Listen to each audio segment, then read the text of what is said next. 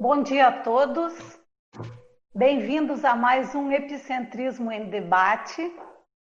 Hoje dia 20 de novembro de 2020. Esse é o Epicentrismo em Debate número 37. Meu nome é Eliane Stedley, eu sou pesquisadora da Conscienciologia e voluntária residente do Campus Aracê, em Domingos Martins, na Cognópolis Pedra Azul, Espírito Santo. É, o tema do epicentrismo em debate de hoje é epicentrismo consciencial descrenciológico, da especialidade descrenciologia. É, eu convido aí todos que estão acompanhando é, a se participarem, fazerem perguntas, trazerem aí os seus questionamentos, sempre é, ficando firmes ou se baseando aí no princípio da descrença, que diz que não devemos aí acreditar simplesmente em nada, e sim pesquisarmos, fazermos as nossas experiências, termos as nossas experiências pessoais sobre o, assunto.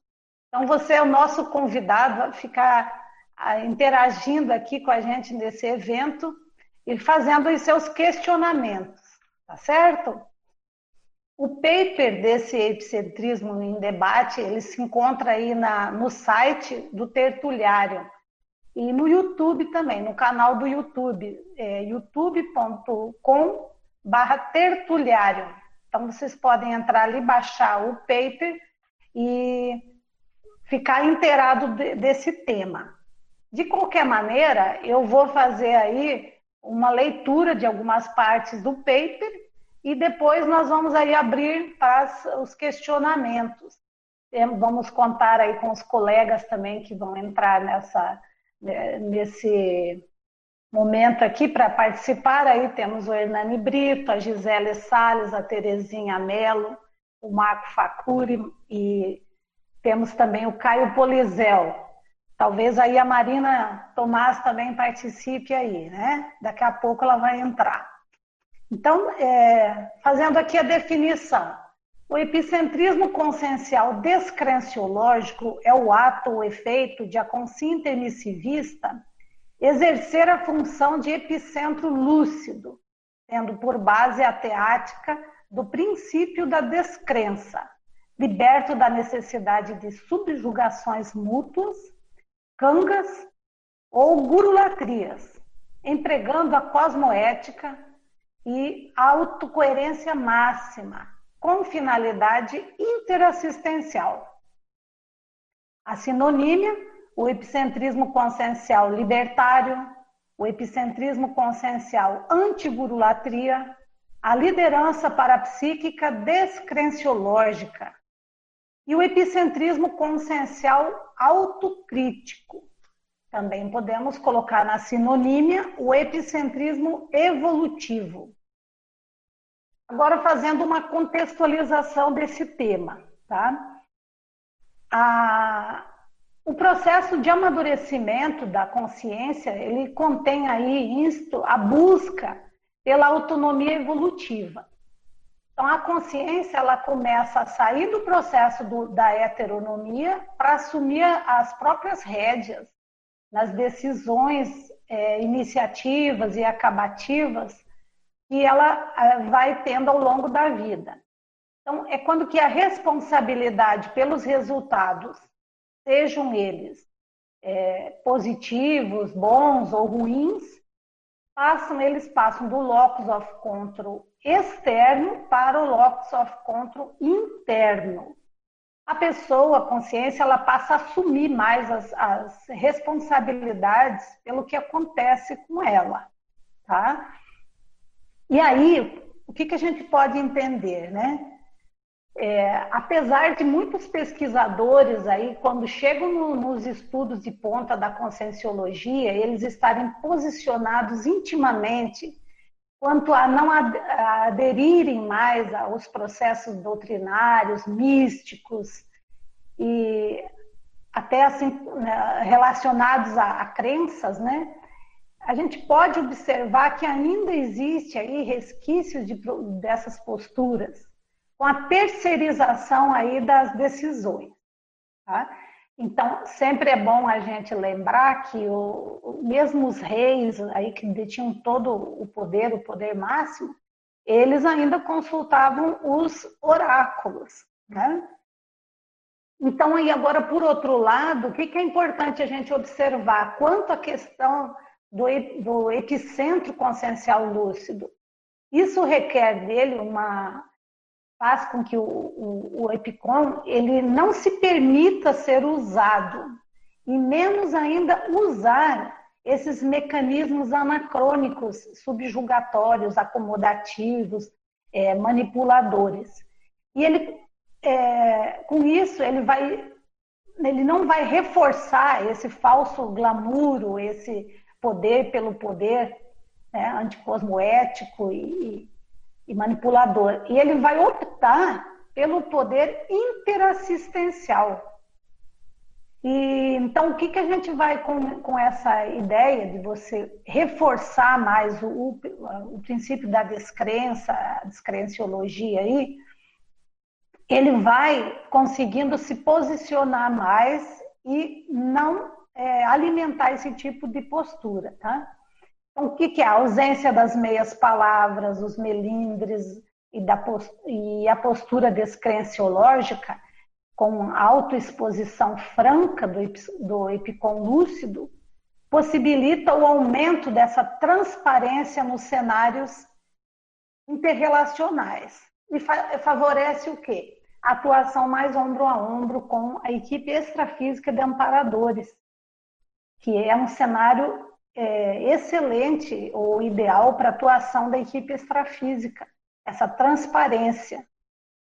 Ah, então, o, o, investimento do EPICOM aí nas reciclagens é, continuadas vai favorecendo com que ah, ele consiga aí vencer as imaturidades e se manter mais aí na responsabilidade pelo autoexemplarismo interassistencial. E entre outras aí, vou mencionar aqui né, é, uma postura que auxilia muito nessa antigurulatria relacionada ao, epicom lúcido, é quando esse epicom ele, ele consegue se libertar das máscaras sociais e ele tem maturidade para lidar com os seus próprios erros. Não se preocupa mais em camuflar os, esses erros perante o, o grupo evolutivo. Então, nesse contexto, a errologia ela acaba sendo um, um instrumento interassistencial. E o foco fica mais no aprendizado, tá? na, na promoção das recins, e, e, a gente observa com isso o efeito reverso do, da gurulatria. Por quê? Se ele está se expondo, se ele está é, liberto dessas máscaras sociais, quando ele erra, esse erro ele é aproveitado para o aprendizado e é, fica muito mais tranquilo para as pessoas também é, ficarem, é, observarem seus erros, não quererem esconder os seus erros, passando uma falsa imagem de perfeição. Né? E aí isso derruba o processo da gurulatria. Eu trouxe aqui também a frase enfática, eu vou ler aqui.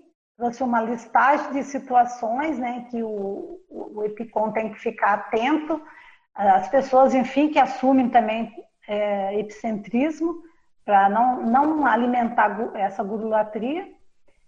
E a frase é a seguinte: o epicentrismo consciencial descrenciológico explicita a responsabilidade de não reforçar gurulatrias. A descrenciologia é a base do trabalho do epicom lúcido, autoconsciente quanto a tares libertária. E nos questionamentos, na condição de intermissivista, como avalia você o nível de autodesenvolvimento do epicentrismo consciencial descrenciológico? Você vem promovendo a descrenciologia e a auto e heterolibertação de posturas subjugatórias? Esses questionamentos e todo o objetivo desse trazer esse paper aqui no Epicentrismo em Debate, ele está fundamentado nas minhas experiências, assim, na minha chegada na conscienciologia também.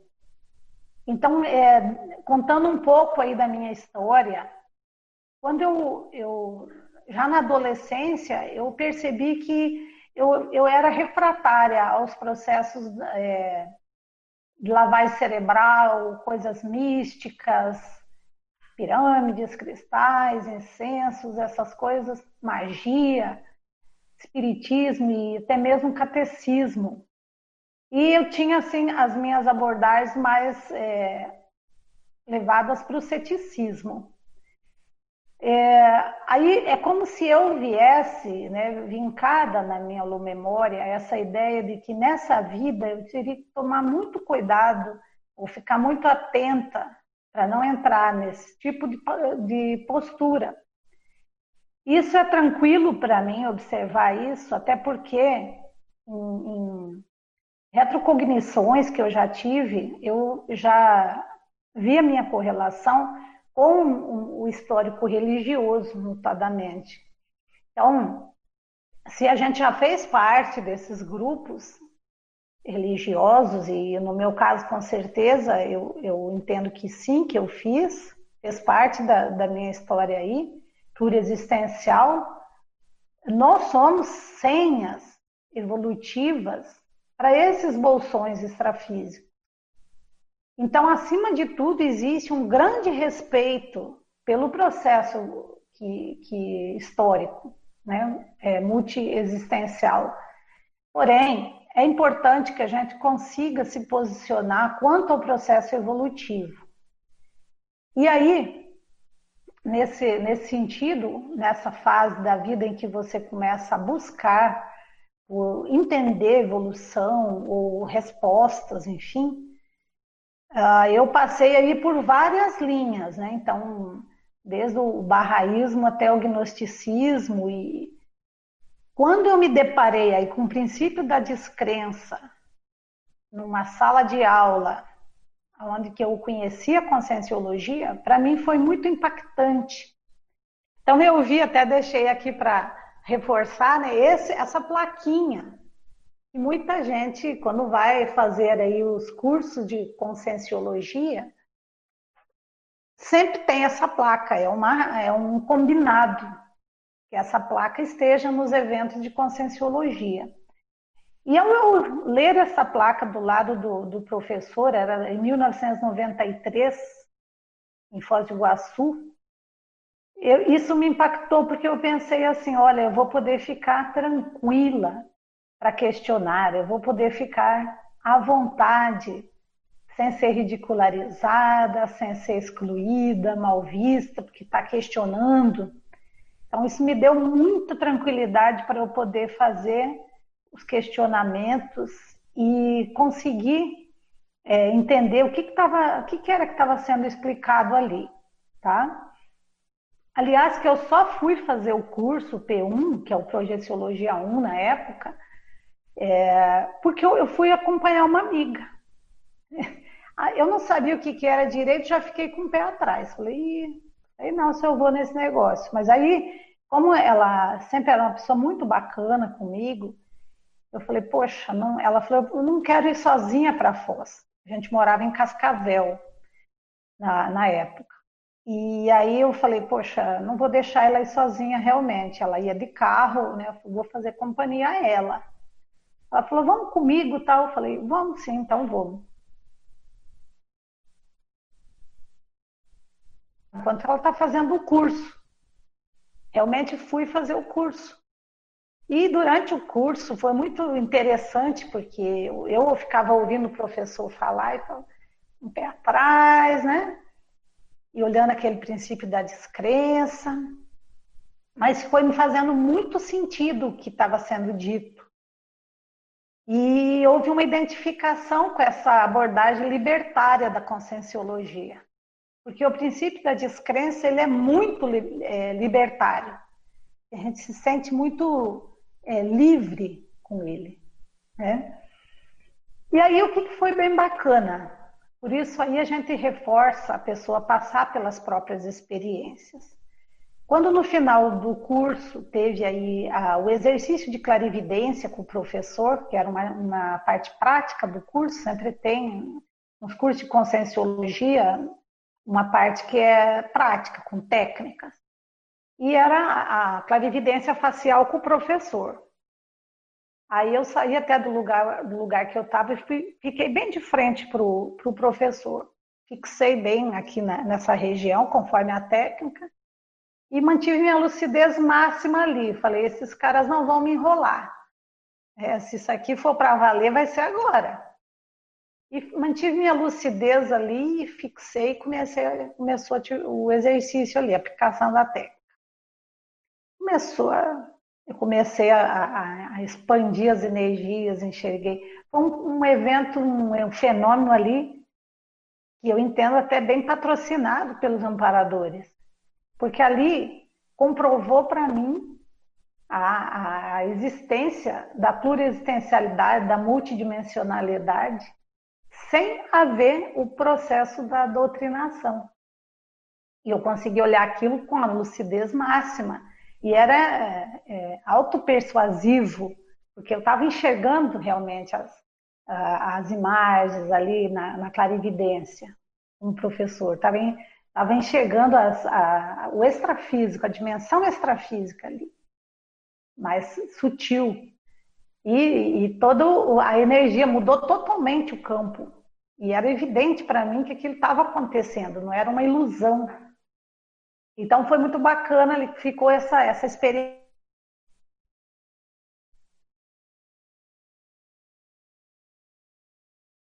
Sempre fazendo esses questionamentos. Aí até o, o, ponto assim que eu percebi que eu também tinha que contribuir, uma vez que eu estava entendendo a seriedade desse trabalho e o tanto que ele tinha a ver com o meu processo de, de programação existencial. Então, aí eu comecei, entrei na docência conscienciológica e nas itinerâncias, né, dando aula no, na condição de voluntária sempre, né, como todos os outros professores de conscienciologia. Aí foi muito importante eu sempre também observar esse princípio da descrença ao meu lado, é para que eu mesma não buscasse convencer os alunos do que eu estava falando. Né?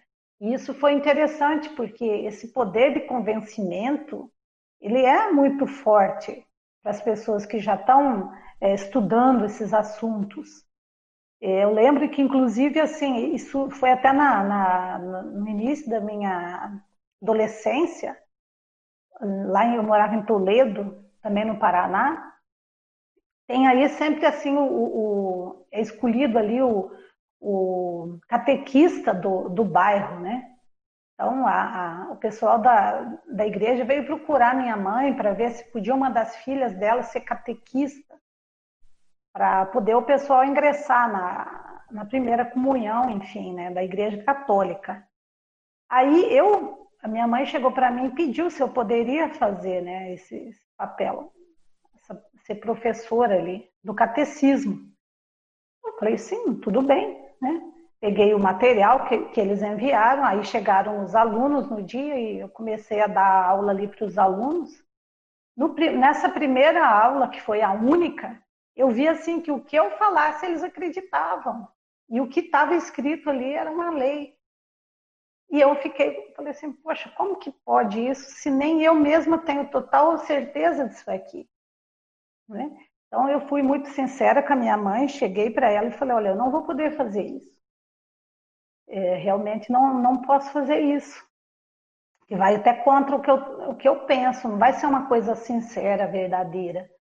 E eu vou, estou me sentindo que eu estou convencendo as crianças.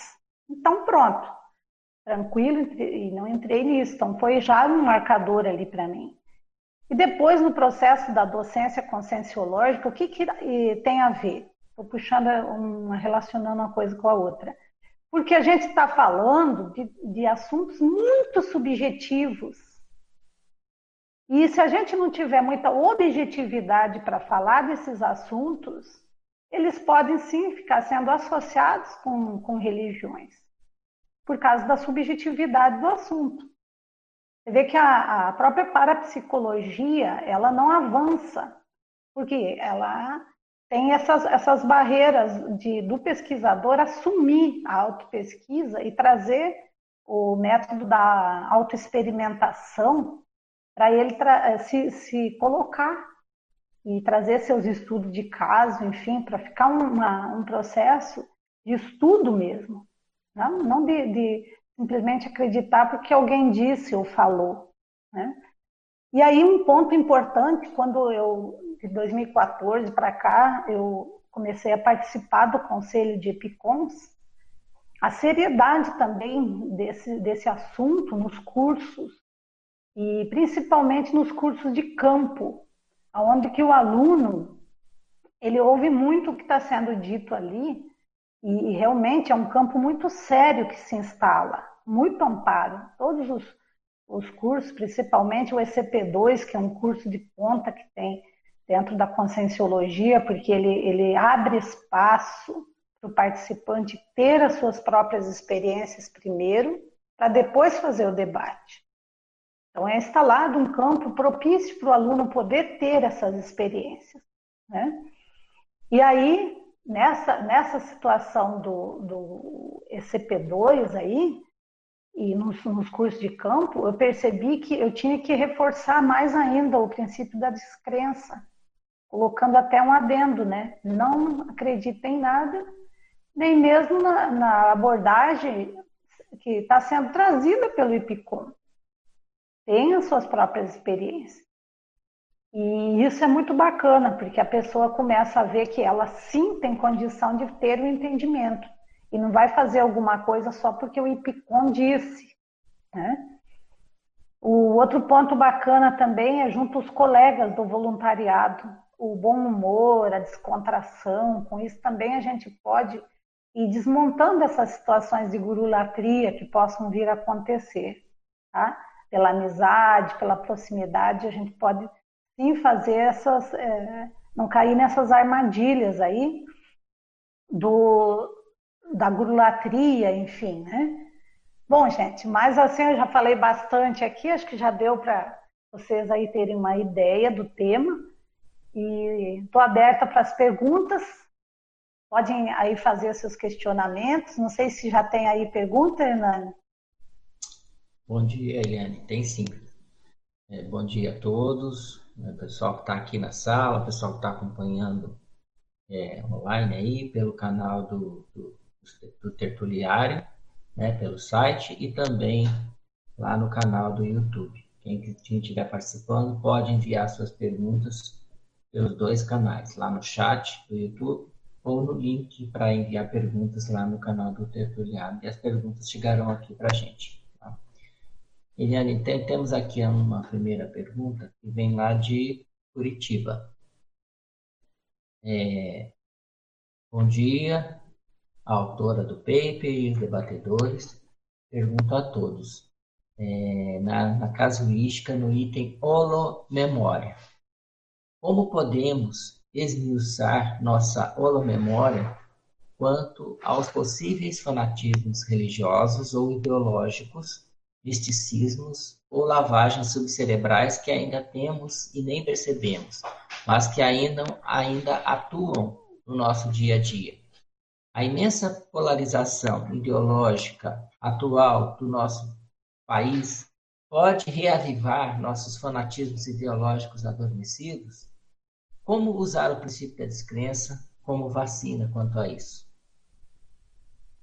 Perfeita pergunta, muito obrigada aí a quem contribuiu com essa pergunta, porque abre espaço sim para a gente falar sobre isso, que é um momento muito sério mesmo do país que nós estamos passando, com as fake news e tudo mais.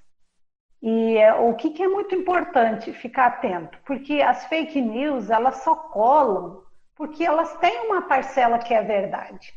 É muito difícil uma fake news totalmente alguma coisa faz com que dê uma liga, que faz com que a gente é, caia de gaiato. Porque uma parte geralmente é apresentada, uma parte ela, é, ela condiz com a realidade. Geralmente, né? claro que tem umas que são bem escancaradas, mas a maioria, a técnica é essa, é trazida uma parte que ela é verdadeira. Então a pessoa começa a entrar naquilo. Ela começa a entrar, ela vai indo, daqui a pouco ela, ela vai é, sendo manipulada com aquela informação. Então, o que, que é interessante olhar? Se você já, tá, já tem esse princípio da descrença como é, parâmetro, você já vai fazer essas leituras sempre com o pé atrás, porque você já vai primeiro fazer a, a, o processo da, da dúvida, que é a base da ciência. Não tiver dúvida, você não vai fazer a ciência. Então, a postura científica é essa mesmo. Você já ouvir aquilo pensando, vou consultar outras fontes, vou ver como é que é, se é isso aí mesmo, antes de sair propagando aquela informação. E um, e um fato interessante, a gente observa muita informação sem fonte. Então ninguém assinou aquilo, mas tem uma coerência, uma lógica assim tão grande que você fala é isso mesmo, mas não, não tem assinado nada. Aí você vai tentar pesquisar mais, você vê que é furado aquilo tem lógica, tem tudo, mas não é, não, não é real aquilo, tá? E, então, assim, se você consulta várias fontes, você vai ficando mais lúcido e vai conseguindo formar sua própria opinião sobre esse contexto.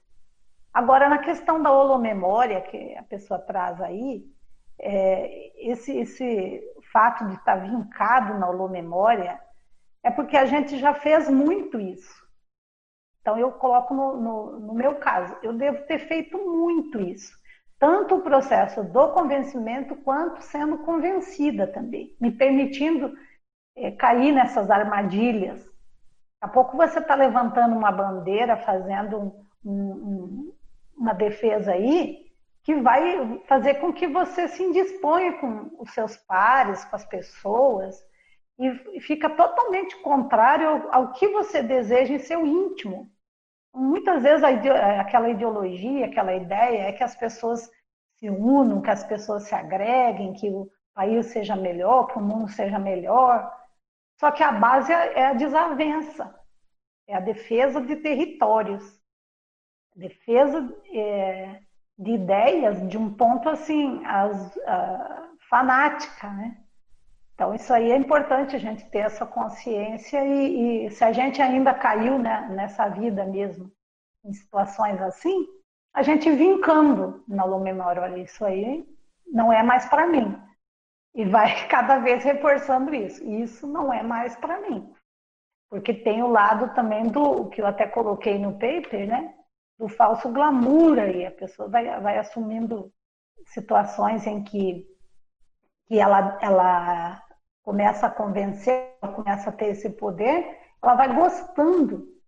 E na hora que ela acessa esse tipo de, de padrão, o que, que é importante? Ela lembrar que ela vai precisar fazer assistência para esse grupo.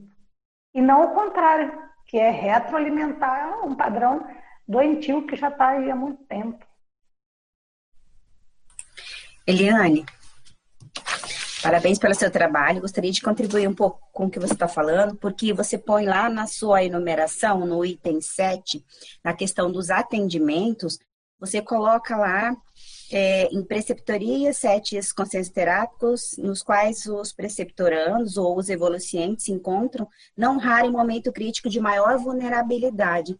Uma coisa que a gente observa, principalmente nesse momento agora de pandemia, é justamente isso um nível, um clima de vulnerabilidade por causa da questão do medo da morte, do medo de ficar doente, do medo de alguma pessoa adoecer. E aí fica muito mais fácil da pessoa reduzir o nível de lucidez perder a criticidade totalmente e começar a acreditar em alguma coisa. Às vezes até mudar de crença porque ela acha que aquilo não está atendendo, ela precisa de alguma outra coisa maior que traga então para ela essa sustentação emocional que ela não está conseguindo fazer sozinha. Aí eu queria que você falasse um pouquinho mais sobre essa questão da vulnerabilidade. Perfeito, Gisele. Muito obrigada aí pela sua contribuição. É, realmente, é, são esses momentos em que a pessoa está mais vulnerável, é que a gente tem que tomar muito mais cuidado. porque a pessoa, ela, ela nesse momento, ela está propensa aí a, a, se entregar ao que for aparecer na frente. Né? E não é, e não é o, o, caso da gente alimentar isso, pelo contrário, trazer a pessoa para um uma lucidez maior, ajudar a pessoa a, a reforçar o que ela tem de bom, os traços né, os traços fortes dela, traz força, e ela conseguir também entender que esse momento aí é um momento transitório. Essa não é a, a, o que vai ficar para sempre, vamos dizer. É um momento de uma experiência é, mundial que está sendo vivida. Então, tirar o proveito dessa experiência, puxar a pessoa para cima, para ela buscar o referencial dela é, evolutivo, o referencial puro existencial dela, o que, que ela tem aí nela, que ela pode enfrentar essas intempéries aí e sair a maior disso. Pelo contrário, em vez de ela se afundar, ela conseguir tirar uma experiência disso e ajudar outros que estão ali também, às vezes, sucumbindo nessa experiência. Porque a pessoa entra numa, numa experiência dessa, e principalmente assim, reforçada é, mundialmente, né? E realmente não é uma ilusão, a gente está vivendo situações reais. Por mais que haja alguns exageros, por um lado, por outro lado, há, há omissões também. Então, o que a gente vai fazer? Olhar com, com o máximo de lucidez para isso. E, e, e, quando a gente se depara com pessoas assim que nos procuram para ajuda nesse sentido, é trazer a pessoa para o discernimento, para o autodiscernimento. Ela resgatar de dentro dela o que, que ela tem de bom, que ela possa utilizar para lidar com essa situação aí e trazer e, e, com isso a pessoa ela mesma consegue até é, é, ser mais um a ajudar e aquilo que a gente diz né Gisele? Assim é o menos doente cuidando do mais doente. Não tem essa da gente dizer que porque eu estou ajudando eu sou o bambambam bam, bam da história. Nesse momento naquele contexto eu posso ser uma pessoa que está tendo um pouco mais de lucidez. Eu posso sim ajudar. Agora com certeza existem outras consciências mais evoluídas que eu e que vão poder sim fazer essa interface comigo para eu poder também pensar de uma forma muito mais assistencial. Acho que é isso, né, Gisele? É isso sim. Agora você estava falando ali, você no início estava falando da questão do lock interno e do lock externo. Eu vejo que você até falou sobre a questão das trafores. Muitas pessoas que chegaram para mim que conseguiram ficar bem durante esse período, elas fizeram esse movimento de não ficar olhando para ela, mas e agora? O que, que vai acontecer comigo? Não entraram no processo de autovitimização e colocaram foco na assistência. Então, elas tiraram muito mais partido da questão da TENEPS. Aí eu queria que você falasse um pouquinho para a gente sobre esse papel da TENEPS dentro, então, desse momento que precisa tanto de interassistência. Sim, a TENEPS, ela é um processo que ela, ela reforça muito a ideia da descrença, porque você passa a não, não ter uma terceirização dessa assistência.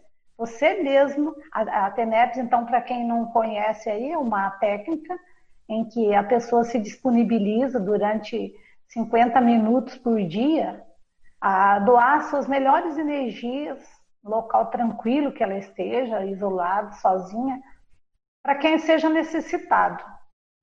E essa, e essa doação de energia, ela conta aí também com, com amparadores que eles, eles auxiliam nesse paraambulatório aí. Então, o que, que acontece? Nesse momento, a pessoa não, tá, não precisa estar pedindo para uma divindade interceder. Ela está fazendo o papel que cabe a ela, dentro do, da sua possibilidade de doação contínua de energia, diária, para o resto da vida. Então, a pessoa está ali sendo um, um, um colaborador dessa dinâmica evolutiva envolvendo esses amparadores, que são consciência, nada mais, nada menos, que estão conosco ombro a ombro nesse processo evolutivo, quando a gente se dispõe a ter cosmoética, quando a gente se dispõe a querer ajudar os outros, fazer uma assistência. A gente sai do, do nosso umbigão, a gente olha para as dificuldades dos outros. E claro que isso a gente também é favorecido, porque o processo da assistência ele é de mão dupla. É por isso que a gente fala interassistência, né? E isso aí é muito bacana, porque aí você, você começa a dispensar essas, é, esses recursos, vamos dizer assim, as muletas, que em outras vidas a gente possivelmente usou. Né? A gente vê que não tem necessidade. Você pode sim, com as suas próprias energias, com a sua intencionalidade sadia, promover essa assistência. Muito bom, obrigada. Tem aqui mais uma pergunta. Essa aqui vem lá de é, Montes Claros, Minas Gerais. Parabéns pelo verbete. Como você comenta acerca das técnicas para fazer a autossuperação da pensenidade religiosa, que vem de várias existências, já estando cronicificado no psicossoma? Agradeço aí a pessoa lá de Montes Claros aí que está contribuindo, né? Então, as, as técnicas para essa superação de, desse holopensênio, desse padrão pensênico religioso, elas estão muito é, embasadas na autopesquisa.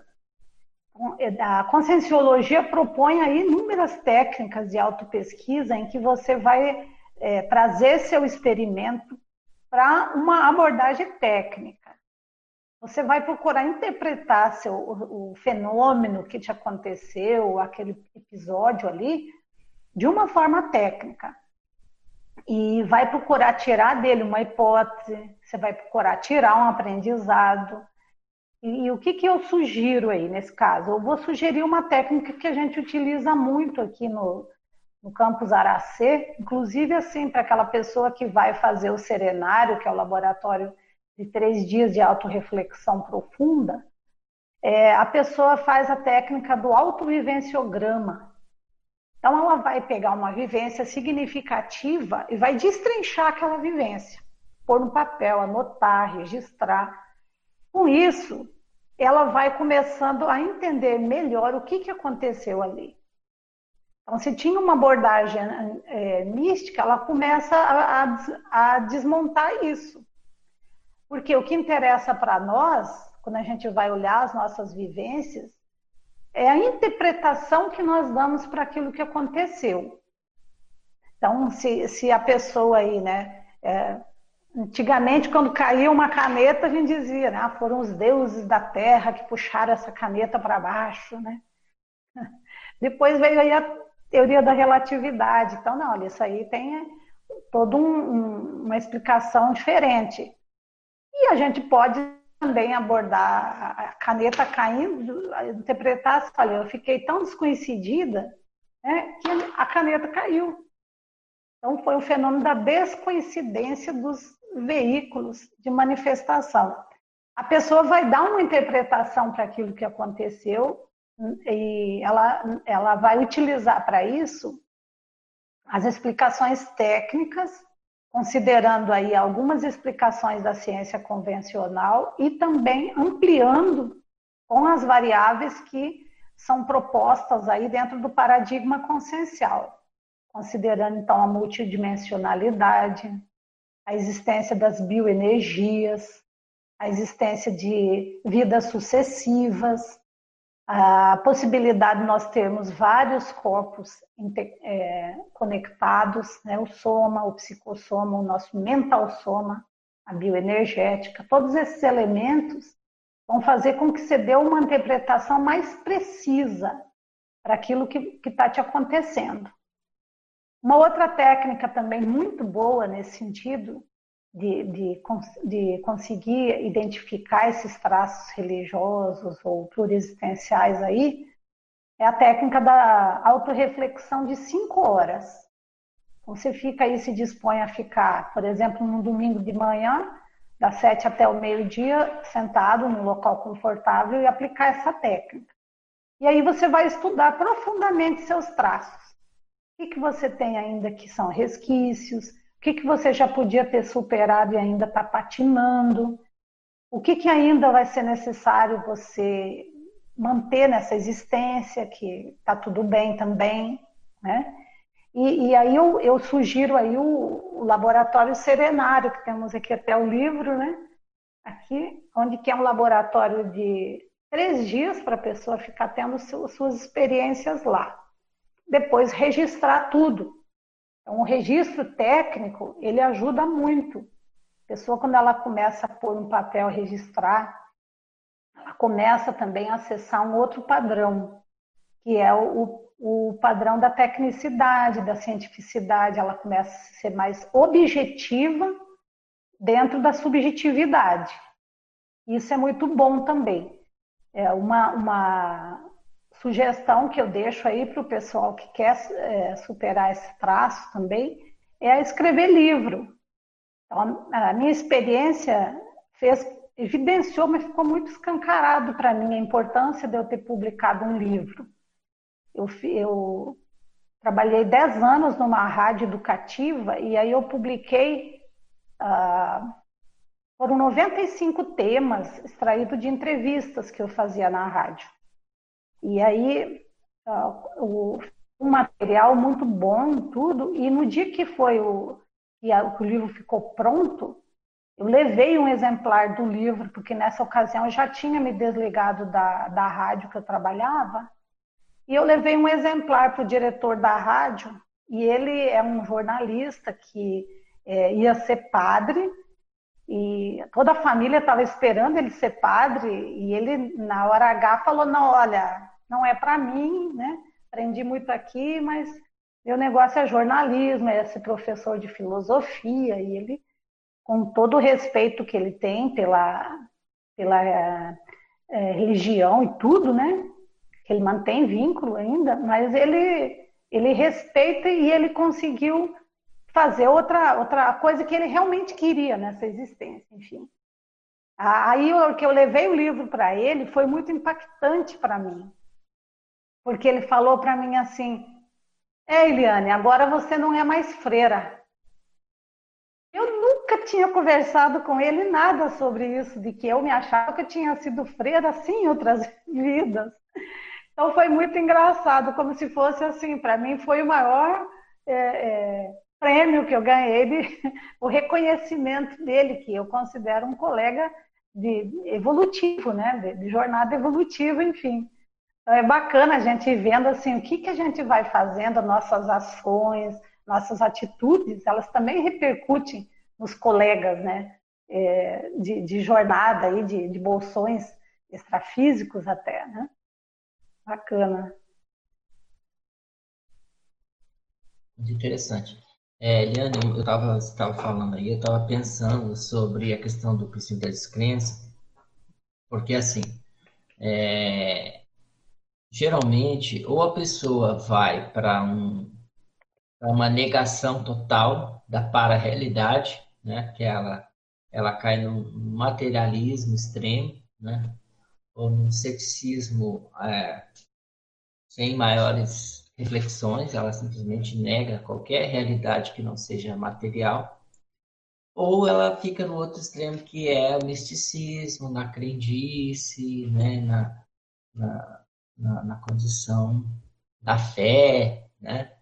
É, ainda uma condição mais primária. Né? O princípio da descrença ele tem a, a característica de, ao mesmo tempo que ele combate a, a crendice, a mistificação, a pessoa ficar é, é, simplesmente acreditando ou é, tentando acreditar em alguma coisa que está além né, da, da, experiência dela e tudo, né, ela leva a, a pessoa também para ela não, não cair no materialismo, porque ele defende que a pessoa deve fazer autoexperimentação. Né? Ela deve se colocar na condição para poder verificar por ela mesma a multidimensionalidade. Né? Então, eu, eu vejo que é, esse, esse aspecto né, é fundamental, você entender é justamente esse, essa, essa postura de, ao mesmo tempo, você estar aberto à experiência parapsíquica ou à para-realidade, no sentido de buscar as, as autopercepções, as autoexperimentações e você também é, questionar. Como você vê isso assim, no trabalho do EPICOM? Como que ele pode trabalhar essas, essas variáveis com as pessoas que chegam, que fazem perguntas, é, e nesses próprios cursos né, de campo, onde existe um ambiente propício para que tudo isso aconteça. Você é. poderia complementar? Bem bacana isso, Hernani, que você está trazendo, porque é o que a gente vê muito mesmo, esses extremos. Aquela pessoa que ela chega assim, querendo acreditar em o que você quer dizer e não quer experimentar. Ela quer acreditar naquilo, não, não quer fazer o esforço aí de, de, de passar pela experiência. Então, ela quer até, a gente estava até conversando antes, utilizar a inteligência artificial para ela poder é, é, deixar que o fenômeno aconteça sem ela fazer nada. Então, ela não quer é, o, o, empenho em poder desenvolver aquela, aquele parapsiquismo, ela conseguir acessar aí. Então, em vez de ela querer ela quer fazer, por exemplo, uma assistência para alguém que está na dimensão extrafísica, alguém que já dessomou, já faleceu, morreu. Aí ela, ela quer, vai procurar alguém que tenha parapsiquismo para acessar aquela pessoa lá, aquela consciência. Ela não quer desenvolver, sentar ali fazer uma técnica, desenvolver uma capacidade que é natural do ser humano. Igual que nós temos aí a visão, a audição, o olfato e os outros órgãos do sentido, nós temos o parapsiquismo. Ele é, ele é o parapsiquismo em si, ele não tem religião, ele não tem segmento, ele é laico né, nesse sentido. Até tem o, o verbete do Alexandre Zaslavski, que ele está mencionado aí nesse paper, né?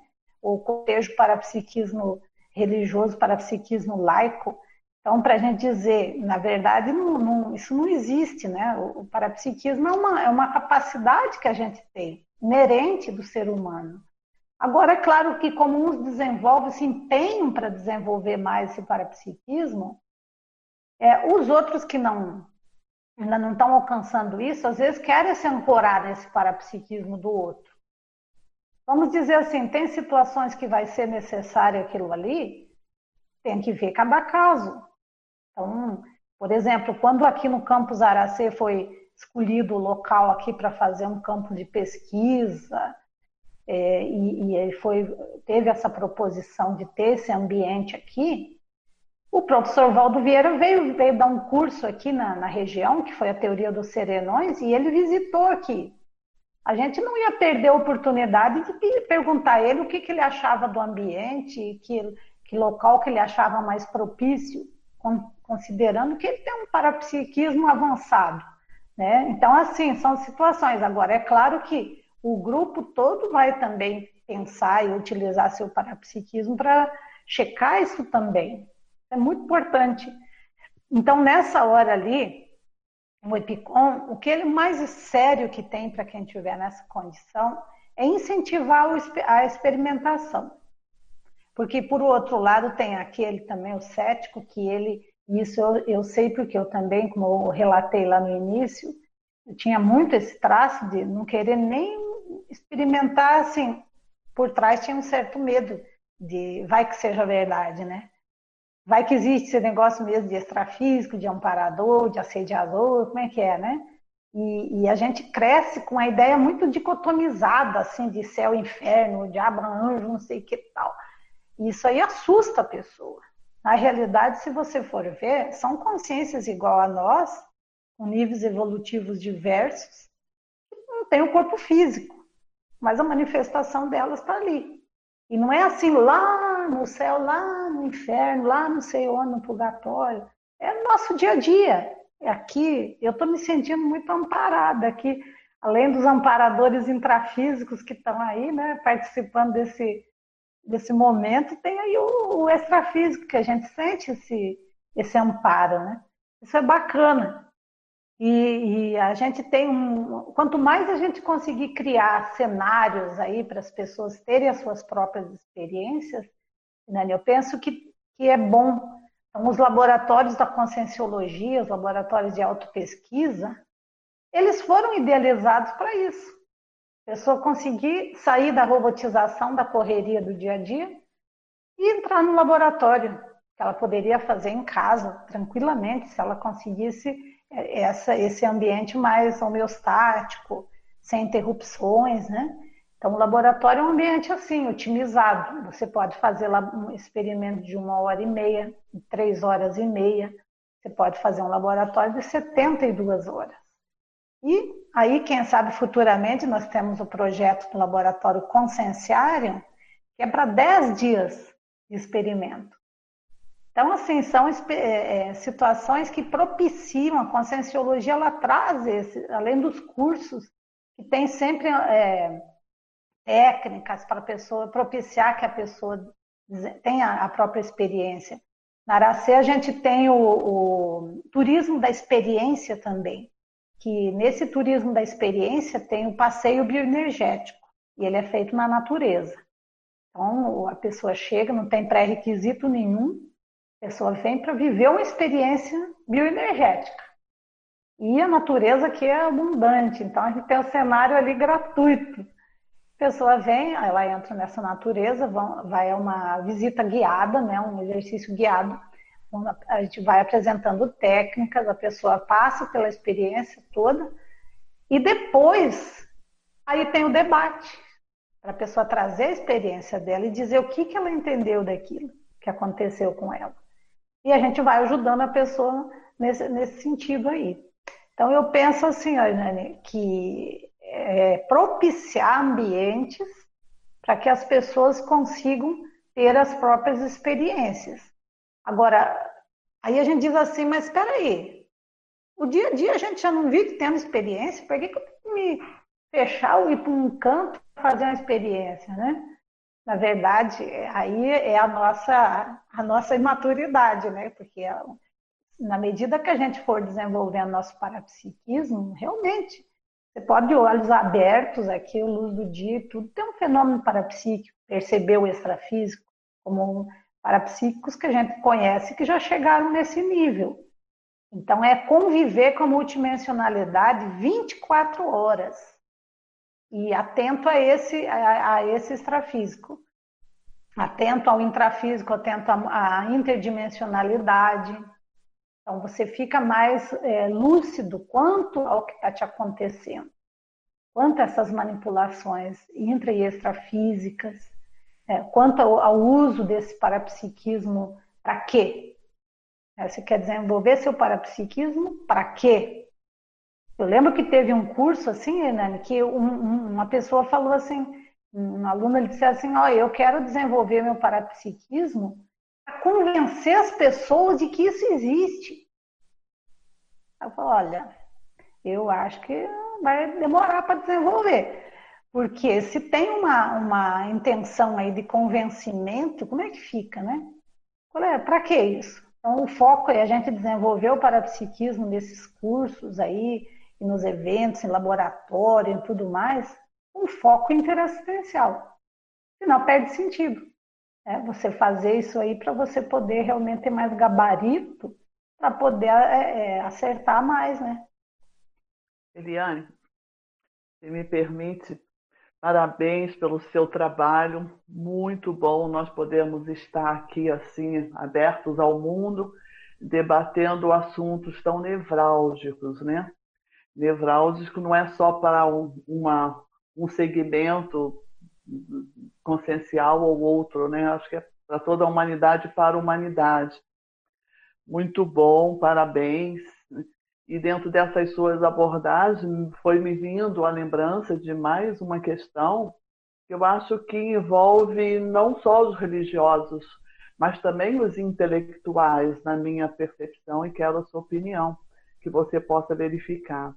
É uma postura, me parece que ela está assim, impregnada no nível evolutivo dos humanos. Né? Aliás, eu tenho pensado muito nisso essa semana. Né? Eu acho que está na hora de buscar um desenvolvimento mais profundo para ver se a gente chega a um outro olhar, né? uma outra compreensão. Que é assim, ó, é aquela condição do certo e errado. Se alguém diz que é certo, em geral a pessoa esquece aquilo e toma aquilo como verdade absoluta e não como uma realidade momentânea que daqui a pouco pode mudar, que é o conceito da Verpom, né? Que é a verdade relativa de ponta. Ela é de ponta, ela é uma verdade agora, dá para compreender que é a melhor ideia que tem, mas ó, abre o olho. Daqui a pouquinho novas informações chegam e não é mais a verdade relativa de ponta, a mais avançada, né? Então eu vejo essa postura de certo e errado, vejo a postura também assim. É, é erro, é pecado. Essa abordagem está dentro dos religiosos, mas o intelectual ou os intelectuais, ou a pessoa focada na busca do discernimento, se ela não ficar atenta, eu vejo que ela também comete esse erro. Porque se não está de acordo com o é, é, politicamente correto, ou como ou aquele autor ou aquele pesquisador que falou sobre aquilo, pesquisador aquilo, o intelectual pega aquilo como ordem absoluta de eterno, né? Então eu queria te perguntar, porque essa automanipulação, a pessoa pode se achar que não é uma religiosa, tem aversão, né? Aliás, na minha opinião, você colocou a casuística ali de uma forma muito clara, muito, muito explícita. Pelo menos eu compreendi assim, muito bom. E, e quando a pessoa faz isso, é uma automanipulação. E, e aí eu queria que você comentasse, você já percebeu que isso, certas pessoas têm uma ansiedade. Se você chega perto só para ajudar a pessoa a pensar que talvez, quem sabe, observe, pode ser que tenha outras variáveis, parece que a pessoa entra numa ansiedade que ela fecha, né? É, é isso que você tem visto nos seus, seus estudos aí nessa linha? Sim, aham. obrigada, e Marina, pela sua colaboração. Muito bacana que você está trazendo das verpons, né, as verdades relativas de ponta. Agora, o que é, quando tem essa, essa parte aí dentro da, do conceito, a relatividade da verdade, ela já propicia que a pessoa é, fique flexível ao conhecimento que ela está recebendo. Isso é, um, é uma sacada assim muito bacana dentro da conscienciologia, trazer as próprias é, descobertas que estão tendo como relativas. É, é, o de ponta, porque é o que a gente tem de, de reconhece como sendo o melhor que a gente conseguiu até agora. Não quer dizer que vai ser para sempre. E é interessante nesse aspecto, porque o próprio propositor da conscienciologia, que é o professor Valdo Vieira, ele mesmo falou isso. Que se ninguém refutar a conscienciologia, e ele chegar em outra vida, tudo tiver igual aí, ele mesmo vai refutar. Então, isso é muito bacana, porque dá essa liberdade para a gente, enquanto pesquisador, de refutar. E a essência é essa mesmo, a refutação. Porque é assim que você vai conseguir fazer esse, esse, esse crescimento dentro do, do conhecimento. Que o que limita a expansão do conhecimento é justamente esse teto, você dizer e foi aí que muitas, muitas é, dessa, quando nesse, nesse, período de buscadora borboleta aí, buscando conhecimento, eu me, da, me, deparava com esse teto sempre. Não, é até aqui. É, é aqui, é isso aqui, fechou. Aí você fica, bom, então o que, que vai adiantar eu ter uma experiência nova se eu tenho que me encaixar naquilo ali depois? E, e os intelectuais, né, o que, que acontece? É, é, uma das coisas mais difíceis que tem, que né, eu como aí como terapeuta, como psicóloga, que eu vejo em consultório, é lidar, fazer atendimento com pessoas bem inteligentes, que têm esse nível de intelectualidade é, avançado, trabalhou muito com a, a inteligência, né? Então, é, naquele tripé lá, né, da, da, da inteligência, o parapsiquismo e o, e o e o outro tripé, a pessoa fica, né? Do, ela investiu muito na, na, inteligência. E aí os outros itens ela foi deixando. E acaba que a pessoa ela fica radical naquilo. Ela acaba sendo difícil de você acessar a pessoa, igual Marina trouxe aí. A pessoa fica tão fechada naquilo que é o processo da ciência ortodoxa. Ela não admite que aquilo não possa ser uma verdade. E aí trava no processo do paradigma, porque ela fica no, naquele, naquele fechadismo. e, e na, na, a gente observa assim, né, o que, que é, o que, que pode é, ajudar. Então, tem até o professor é, Hernande Leite, que ele apresenta um verbete, ele fala sobre o assédio mental somático, ele fala sobre o desassédio mental somático. E ele traz a importância da gente conseguir é, uma energia gélida, equilibrada, fria e ao mesmo tempo acolhedora. Dá um nó na cabeça da gente quando a gente pensa isso. Porque como você vai ser frio com alguém, gélido e ao mesmo tempo acolhedor? Porque se a gente consegue isso, e eu penso que sim, que isso é possível, vai depender de nós desenvolvermos mais essa capacidade, você consegue acessar as pessoas, esses, essas pessoas que estão mais fechadas. E a gente reconhece, às vezes, que são pessoas do nosso grupo evolutivo. Fica evidente que a pessoa já passou muitas experiências e está na hora dela fazer uma virada, dela expandir o, processo de, de paradigmático que ela está envolvida e tudo. Mas é o momento da pessoa. E a nossa, a nossa é, predisposição também, e aí vem o exemplarismo, porque também se eu digo isso, mas na prática eu estou querendo convencer a pessoa da, da minha verdade absoluta, é claro que a pessoa vai fugir. Né? E eu mesmo fiz isso muito. Então, eu até falo, olha, tem, tem pessoas que têm filhos, assim, conhece a conscienciologia, tem filhos, aí quer convencer os filhos, todo custo participar. Falei assim, bom, se for assim, é preferível não nascer um, um, nessa, nessa família, porque como é que você vai lidar com isso? Eu tive muita, acho que foi muito, uma programação boa ter nascido numa família numerosa, e então eu tive muita liberdade assim de procurar conhecer outros campos, né, e até outras religiões e tudo, porque como era uma família grande, eu não era muito visada e tinha muito problemas, outros problemas mais importantes na família. E aí eu tinha liberdade de conhecer, né, outras linhas e tudo mais, né? Fui favorecida nesse sentido e eu era a, a caçula das meninas, então assim já o, os pais já deixavam por conta das minhas irmãs mais velhas cuidarem de mim, né? Então eu fui favorecida.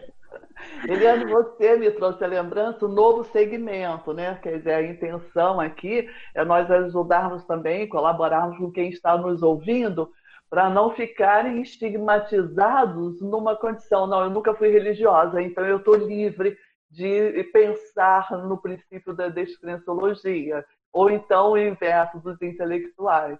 Mas você agora trouxe um outro segmento que pode ser muito inibidor do desenvolvimento da descrenciologia, que é a família. No caso aí, você foi agraciada com a oportunidade de usar a liberdade relativa para você ir experimentando a vida, né? E a gente observa assim, muitos casos né, de que pessoas até têm o ímpeto, a vontade de experimentar para verificar se aquela informação né, ou aquela orientação recebida dos pais, dos avós, da família, de modo geral, poderia realmente trazer o resultado né, evolutivo ou não. E a, família, e a pessoa se bloqueia, porque a família disse, a família orientou, a família bloqueou, né? E é, é, isso que você vê também, isso, porque você teve experiência da família que te libertou, ou pelo menos respeitou a sua capacidade de experimentar e refutar, né? Mas quando isso claro. não acontece, o que fazer, Eliane? Pois é, porque assim, Marina, é interessante que é uma conquista também do indivíduo, né, dentro daquela família. Às vezes, na hora, ele vai ser ali meio estigmatizado, né? O ovelha negra, às vezes. Agora, se ele, a intencionalidade dele é boa e ele está tendo a, a, é, buscando essa harmonização na família, isso vai falar mais alto. Quando a pessoa vem com aquela energia que ela está querendo é, é, ficar bem, ela está trazendo equilíbrio, ela está trazendo é, é, o, o bem-estar, vamos dizer assim. Na prática, acaba que fica secundário aquela questão ali. E aí, importante também a pessoa ter essa, essa tranquilidade de que é, a família, o processo da família, é o primeiro laboratório nosso. Então a gente também ali escolheu e foi escolhido. Teve ali um, uma, um acerto é, mútuo de vir naquele cenário ali. Então tem acertos a serem realizados. E essa, essa calma, essa paciência da pessoa conseguir adentrando e, e, e mantendo essa harmonização na família vai ser fundamental. Porque o que, que vai acontecer se ela não buscar isso aí? Vai acontecer que na próxima existência vem tudo igual. Vem tudo de novo, não fez os acertos. Ela ganhou um cenário excelente para fazer esses acertos, tanto respeitar, na minha família tem é, é, pessoas de várias é, linhas aí, desde esse que a Marina trouxe dos céticos intelectuais, como dos, dos, é, dos que estão até as tampas envolvidos com, com pastores, né? Outro que é, é, até a tampa na religião católica, carismática. Então, assim, é uma diversidade grande que eu tenho, porque até porque eu tive dez irmãos, né? Então, eu tive todo essa, esse leque de laboratório aí desde a infância, convivendo com essas pessoas aí, essa riqueza de, de interação. Então, são pessoas assim que você, tem um afeto. Então, olha como é interessante aquilo que o Hernando Leite traz lá, né, da emocionalidade equilibrada, o nome do, do verbete, quem quiser procurar. Ele traz que o, esse, esse afeto, essa, essa energia de afeto, de acolhimento, porém com a, com a sua frieza, você não, se, não entrar no emocionalismo, é que você vai conseguir fazer essa, essa interface.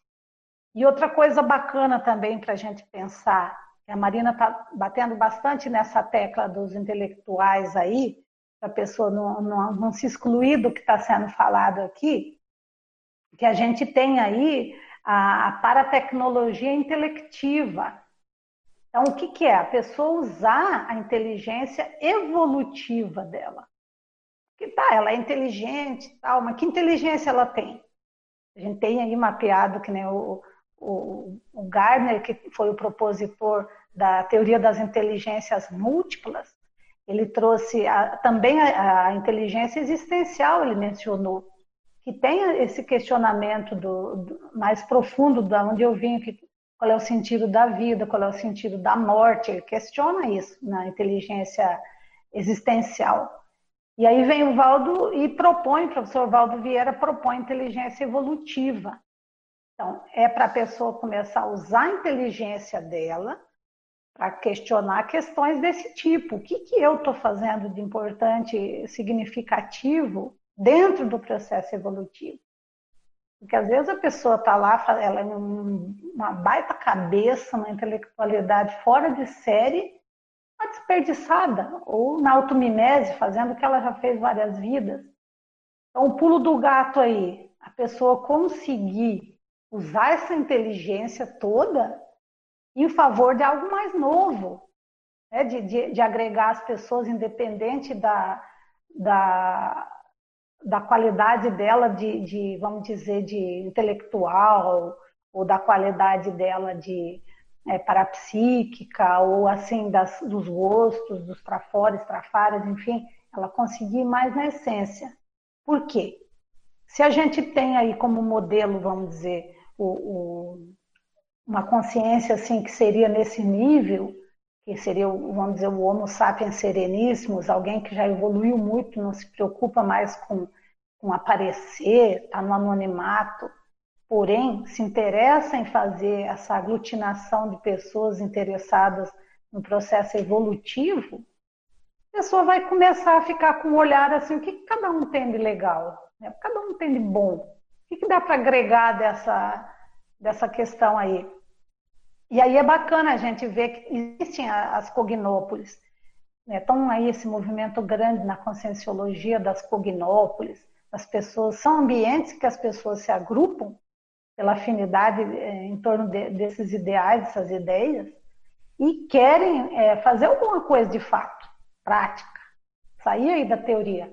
Quer seja que nem a Gisele trouxe antes lá da TENEPS, então aí depois você vai ficar no seu cantinho fazendo a sua TENEPS e só isso? Não, você troca com os colegas, traz suas experiências, apresenta num evento científico, num, numa jornada, num congresso, num, tantos eventos científicos que, que a conscienciologia tem, os, os ambientes aí da, das tertúlias, que são diários. Agora aqui o, o Conselho de Epicons, com esse ambiente aqui do, dos debates aqui, né, relacionados ao epicentrismo, e tantos outros aí que outras instituições têm, o, o Calepino Conscienciológico, aí assim, vários, então quem quiser é só entrar aí na, no site da, da, da Conscienciologia e vai ter um leque aí de opções, né? tertuliário. E, e, ter, e ter em si é que o principal de tudo é esse respeito por momento de cada um, pelo nível evolutivo de cada um, o que, que cada um precisa naquele momento para a história dele e como que eu posso contribuir. Não é com o que eu estou querendo que aconteça, porque eu virei guia cego. Né? Aí eu não sou mais amparador, eu sou o guia cego, que é conduzir, ó, vai para cá, para lá. Vamos respeitar, vamos deixar vir o que as pessoas têm de bom, o que, que elas podem contribuir. E principalmente assim, valorizar quem está chegando, né? Às vezes a pessoa fez um esforço enorme, até um, uma, uma equipe extrafísica aí ajudando a pessoa a chegar nessas, encontrar seu grupo evolutivo para fazer um trabalho junto, conjunto, mais significativo. Quantas vidas a gente não vem querendo fazer isso, né? Juntar as pessoas e, e, realmente fazer alguma coisa significativa para ajudar. E às vezes, por causa de uma rusguinha aqui, uma ali, as pessoas acabam, como a Marina trouxe lá, a pessoa se fecha, não, não quero saber, não dá abertura, uma possibilidade de, de flexibilidade aí pensênica que a psicologia traz a flexibilidade psicológica, que é, tem muito a ver com esse cognitivo, e a conscienciologia expande aí para a flexibilidade pensênica, que vai envolver esse, os processos também da, dos sentimentos e das energias. Então é bacana a gente ver que realmente tem muitas pessoas interessadas em, em fazer esse tipo de, de movimento, né, de, de ação para que a gente acesse eh, o nosso grupo evolutivo. Eu, às vezes, me sinto bem competente, assim. Eu vejo que a pessoa tem muita capacidade, que ela é do grupo, podia estar nas frentes aí, assistenciais, mas eu não, não tive exemplarismo suficiente para é, abordar a pessoa. Então, a gente, isso, por um lado, é, é motivador, porque fala assim, ó, vamos, vamos trabalhar, né? Tem espaço. Ô, Eliane, posso falar aqui rapidamente? Sim, sim. Primeiro, parabenizá-la, porque o tanto de reflexões que está provocando essa conversa aqui é... não tem limite, dava para a gente ficar horas conversando. Você foi falando de vários termos aí e que a gente pode ir conectando isso tudo, né? Quando você lá no começo falou da autonomia evolutiva, fantástico, né? A gente agora correlacionando com esse último tema que você trouxe, que é a inteligência evolutiva, eu acho que aí tem um espiral de desenvolvimento da consciência, de reflexão, que é fundamental. Né? Eu, eu fico pensando hoje, e aí você também falou dessa questão de família, com a, com a minha pequena aqui de 11 meses, é, como gerar autonomia. Eu, eu e a Cris, a gente fica pensando o tempo inteiro, né? Como gerar autonomia você apoiar, ajudar a desenvolver inteligência evolutiva? Como, como, como é isso? Porque eu tive também, né? apesar de não ser uma família tão grande, uma família menor, mas eu tive muita autonomia e essa autonomia ela vinha à medida que eu mostrava responsabilidade, que eu, eu fazia uma série de, de coisas que para mim vem proveniente, obviamente, de curso intermissivo, de algo que eu já vim é, pensado, né, para errar, é, diminuir os furos, né, errar menos. E, e aí, você falando disso tudo, fui falando, pensando em várias, vários pontos, e veio na cabeça uma das proexopatias que a gente discute ali na Apex, que é a questão da apagogia. Né? Aqueles que não sabem o que, que é, é quando você opta pelo não prioritário, né? Você abre mão e vai fazer algo que não é o prioritário na sua proex. E aí, de repente, muita gente está desviando e indo para a religião, indo fazer algumas outras coisas que é, ou, ou sendo aquele cientista é, que não tem uma visão mais ampla, né? é, é só materialista, e que está desviando daquilo que tinha que estar tá fazendo porque não colocou um, um, uma atuação, como você disse, de autonomia, de reflexão mais profunda, de inteligência evolutiva. Achando muito bacana pensar em tudo isso. Daria a gente ficar aqui conversando horas e, e correlacionando com Proexis, como aplica isso, como faz aquilo. Muito bom, parabéns, eu achei bem bacana. Muito bacana aí, Caio, o que você está trazendo. Muito obrigada aí pela sua participação. E realmente essa questão da autonomia evolutiva, a gente está vendo aí é, num, outro nível hoje com as atividades online com os alunos, que eu dou aula em faculdade, a gente vê o tanto que o aluno está precisando aprender a ser mais autônomo, porque ele está tendo que não ter o professor ali vigiando ele. É, então ele está tendo que, que, buscar sim essa autonomia. Ele está fazendo o quê? Tapeando quem ali, né? Na hora da. Inclusive as provas, a gente está tendo que fazer prova online. O aluno faz a prova em casa. Como que ele faz essa prova? Sendo a, a prova da, da conscienciologia, a prova geral de conscienciologia, vai ser online. Como é que vai ser isso? Então, cada um lá na sua cosmoética vai, vai, vai ter que buscar essa cosmoética. É, a pessoa pode não fazer, mas é, querer tapear, mas ela, isso vai pesar para ela. Né? Então é bacana isso, a busca da, da, da, autonomia evolutiva, porque o contrário é o quê? Né? Tem aí, até foi essa, essa escala aí do desenvolvimento moral trazido pelo Jean Piaget, que ele traz a anomia, a heteronomia e a autonomia. Então é perfeito. Anomia é ausência de regras. A pessoa não está nem aí com nada. Tá? A, a, a heteronomia, ela faz as coisas porque alguém está vigiando ela. Alguém vai punir. Então ela tem todo o processo aí que vem, a religião reforça isso mesmo, né? Então ela vai ser punida. Ao mesmo tempo, aquelas pessoas que também se preocupam muito com a autoimagem. Então, alguém vai me punir, alguém vai me julgar, eu tenho que fazer bonito, né? Então fica aí nessa heteronomia. E o processo da autonomia, onde que a própria pessoa começa a entender o porquê que ela vai precisar fazer aquilo. Não é porque ela vai ser punida. É, ela mesma pode até se punir, mas na, o foco não é esse. O foco é ela conseguir olhar para aquilo ali. E aí eu vejo muito que eu estava falando antes daquele tripé, né, da intelectualidade, o parapsiquismo e a comunicabilidade da pessoa conseguir esse, esse tripé aí, ela desenvolver esse tripé. Isso aí dá muita autonomia é, pra, evolutiva para a consciência. Por quê? Se a pessoa trabalha a intelectualidade dela, ela, ela trabalha o parapsiquismo também, e ela vai trabalhando a comunicabilidade, ela fecha, porque ela vai, fecha nesse sentido dos, dos atributos fundamentais. Ela consegue fazer é, comunicar o que está acontecendo com ela, o que ela está vivenciando, então ela ajuda nesse processo que a Marina tinha trazido lá da dificuldade da gente comunicar ou uma, uma verpom que a gente descobriu ali.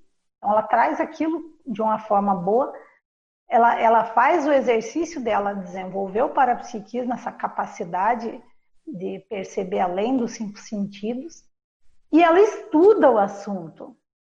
Porque a gente observa também, então, aquela pessoa que é extremamente parapsíquica, mas você pergunta o que aconteceu, ela não sabe dizer o que aconteceu.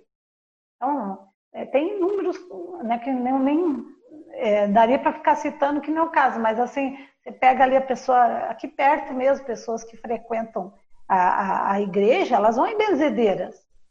O que é uma benzedeira? Né? Ou então a pessoa vai, não, vamos lá ver a cartomante, ela vai ler lá, ela é ótima. Ah, mas o que, que, é? Como é que é isso aí? Como é que ela percebeu? E às vezes a pessoa acerta mesmo e dá resultado aquilo ali. Mas o que, que é? Então a pessoa não tem intelectualidade, ela não estudou o fenômeno. Ela não sabe nomear o conteúdo daquele fenômeno lá. E aí fica só promovendo essa, essa dependência dos outros. Fica sendo um, um tarefeiro parapsíquico. E a, e a questão aí da, da, muitas vezes, da comunicabilidade tem muitas, gente, muitas pessoas que comunicam maravilhosamente bem, não, não, não treinou para psiquismo. Às vezes até tem intelectualidade, é uma cabeça, como a gente estava falando, mas não, não fica limitado. A análise dela limita-se aos cinco sentidos. Ela não está utilizando é, esse parapsiquismo, ou no popular, aí, o sexto sentido, para ela poder ter uma visão muito mais abrangente né, do que está acontecendo. É, Caio? Acho que é isso, né? Isso aí, muito legal. Parabéns. Terezinha queria fazer uma pergunta? Eliana, primeiro parabéns pela temática que eu vejo que é muito importante para todos nós. E eu queria que tu expandisse um pouquinho a questão da gurolatria com o amparador. Que eu vejo as pessoas assim, ah, porque o amparador falou, porque tal, né? Isso aí às vezes me acende uma luz vermelha. Por que, que a pessoa não comenta assim, digamos, ela se referindo a ela mesma, né? Mas ela traz a questão, não, o amparador falou isso e segue adiante, né? Eu vejo, né, que tem um processo aí até de religião, né? Alguma coisa me bate nesse sentido. Tu poderia ampliar esses casos, como a gente procede, para falar para a pessoa no momento, né? É, uma boa indicação para essa questão que a Terezinha está trazendo é o livro da Mabel Teles, a professora Mabel Teles, é, Profilaxia das Manipulações Conscienciais. Então, ela aborda muito claramente nesse livro essa questão da, dessa argumentação. Quando a pessoa traz uma argumentação e ela calca a argumentação dela nesse, nessa questão que foi o amparador que disse, foi fulano de tal que disse, aí fica, fica ela praticamente ingessa a outra pessoa. Porque, tá, se for, então o que, que eu vou fazer, né? Então, tenho que seguir. Aí, se você vai começar a seguir, como é que fica? É, você já começou a entrar para o processo aí da, da, da, fé, né? Da, da crença. Você não está estimulando a pessoa a experimentação. Ela pode até mencionar, olha, me senti amparada fazendo isso, ou quando tive esse insight e tal, pode mencionar, mas ela tem que ter atenção, porque se ela estiver diante de alguém que já é, é, muito crédulo, a pessoa vai levar o pé da letra e não vai querer experimentar, que nem o Hernani trouxe antes lá. Vai querer experimentar, vai querer acreditar e pronto. E o, o fato da, da, da gurulatria vem muito assim da pessoa é, admirar tanto que ela não consegue é, fazer a reputação.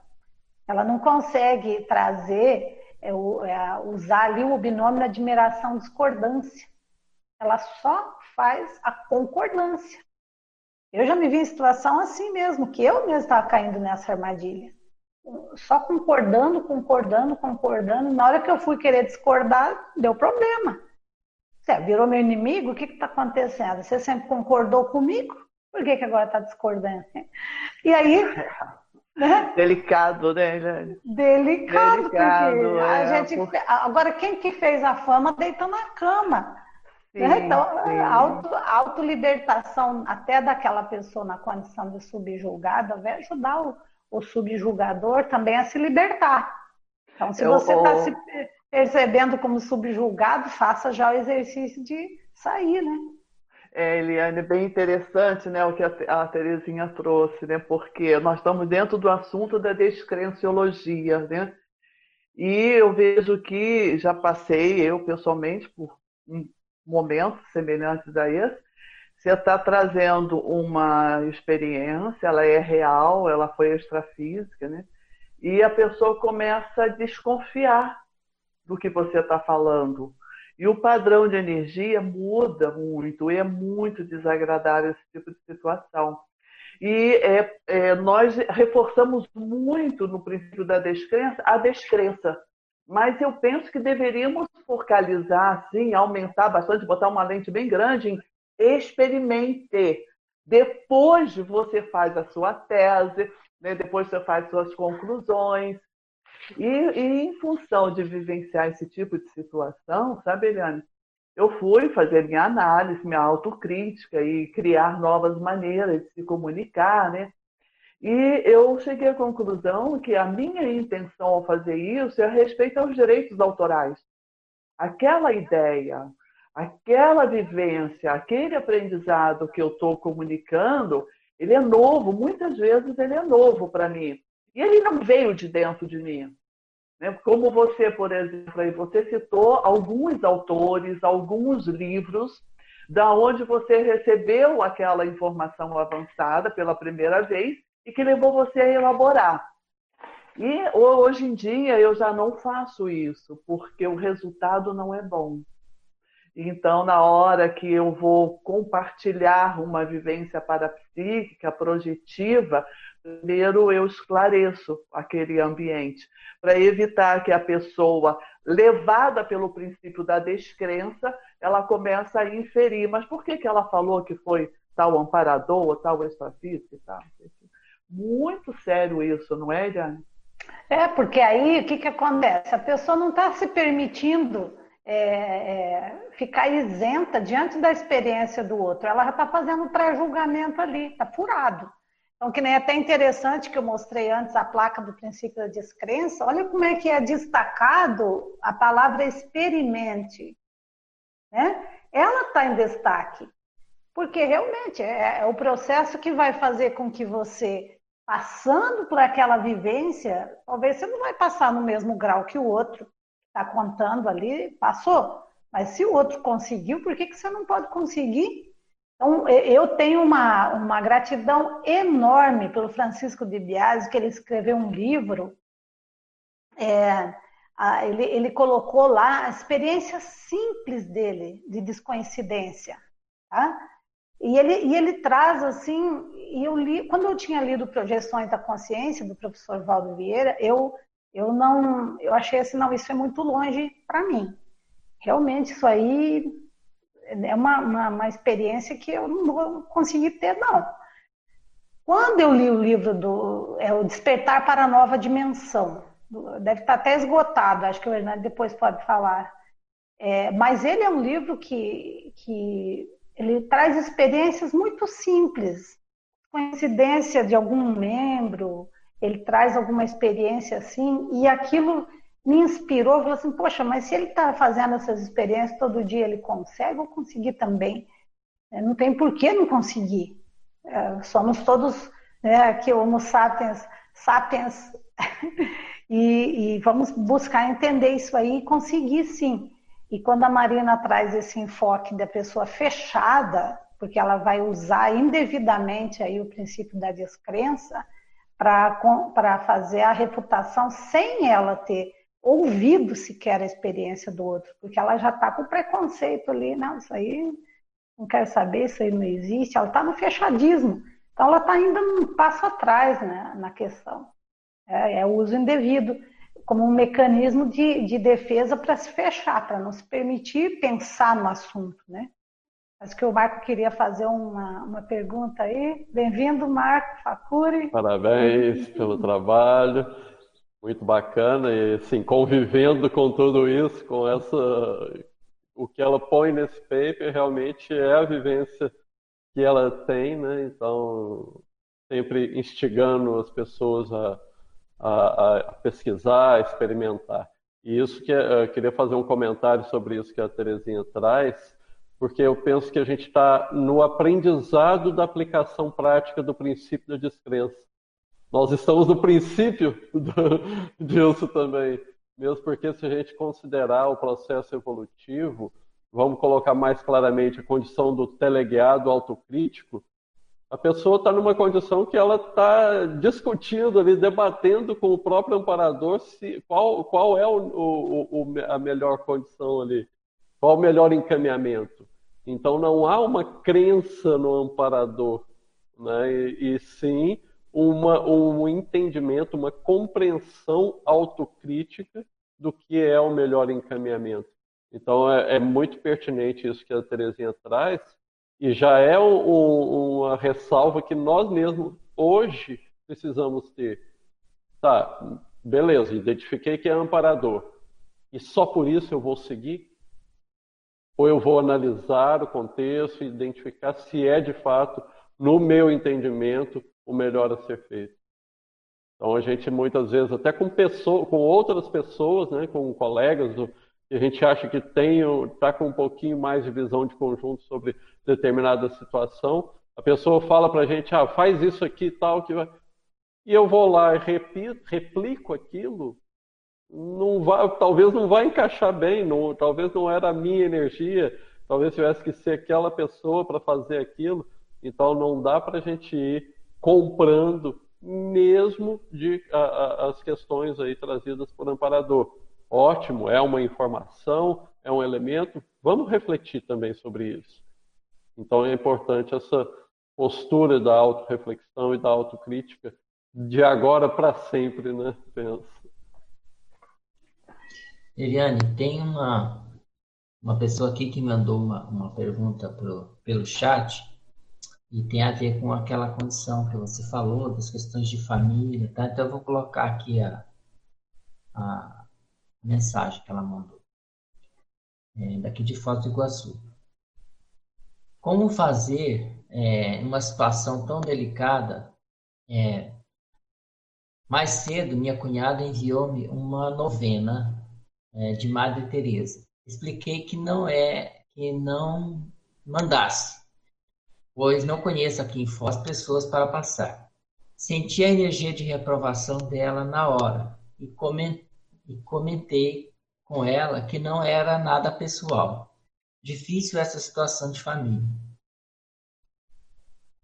Pode comentar isso daí, Sim, bem interessante essa situação porque a, a pessoa que, provavelmente essa cunhada, essa pessoa que passou essa, essa novena aí, a intenção dela era, deveria de ser boa, né? Para ajudar. A pessoa passa essa, esses, essas correntes, essas novenas. Eu recebo muito aí, né, de, do meu irmão, por exemplo, vive me mandando coisas, né? Você põe no, no grupo de família, a gente participa. Né? Então, são realidades que a gente vive. Agora, é, eu não vou, não faz parte do meu, vamos dizer, do meu serviço nessa vida ou da minha ação e repassar. Então a pessoa já sabe que aquilo ali não, não faz parte da minha tarefa fazer esse, esse serviço. É porque, assim, levando em conta que se a gente trabalhou nessas equipes que faziam essas, essas ações lá para outras existências e teve os aprendizados, Agora, a gente também tem compromisso com isso, de ajudar a esclarecer, fazer outros esclarecimentos. Agora, tá, você, que corrente você passou? Então, aí a pessoa teve um, uma, uma, reação antagônica e, e criou esse clima pesado. Então, como que a gente vai trabalhar? Nossa matéria-prima de autopesquisa, eu vejo assim, tá? até os colegas aí podem é, complementar, mas na minha experiência é um desafio grande isso. Igual o Marco trouxe ali, nós estamos aprendendo a usar o princípio da descrença, né? E, e ajudar as pessoas a terem as próprias experiências, instigar as próprias experiências. Você está falando aí de, de pessoas parapsíquicas também, muitas vezes. Então, a novena tem por trás lá a pessoa que fez muito chamado milagre, que no fundo você vai ver. São fenômenos parapsíquicos e capacidade assistencial daquela pessoa. Então, muitas vezes tinha aí pessoas que ajudaram muito nesse processo de, de querer uh, praticar assistência. Agora, o que acontece? Os seguidores é que são o problema, né? Às vezes a pessoa em si, lá, a intenção dela era boa, teve uma vida boa, correta, fez, tinha parapsiquismo, fez aí é, acontecer coisas que as pessoas não tiveram explicação para aquilo e rotularam como um milagre. E depois a pessoa fica com essa, com essa história aí, no, no, na ficha evolutiva dela. E nós, muitas vezes, fazendo parte desses grupos, o que, que é importante a gente ter? Principalmente a paciência. Sabe? A calma, a paciência, saber que não vai ser da noite para o dia aquilo ali. Aquilo ficou é, vincado na, na mente da pessoa. Ele está lá sedimentado, que é daquele jeito, aquele jeito que é o, é o correto de fazer assistência. É só assim que vai conseguir ajudar os outros, conseguir fazer assistência. Então, aquilo está muito forte nela. Na hora que a gente também chega e, vai querer é, fazer um esclarecimento, tem que ver, porque tem a, a omissão superavitária. Às vezes é melhor não fazer um estupro evolutivo na pessoa. Querer explicar por A mais B e tudo. Se naquele momento ali, aquela pessoa é o chão dela, é o que ela tem. Para conseguir se sentir bem, para conseguir fazer alguma coisa. E, e é o que ela pode dentro daquela aquele contexto. Faz. O mais interessante é isso, faz sim. Então, tem muita gente precisando de assistência e tem assistência para todos os, os, gostos.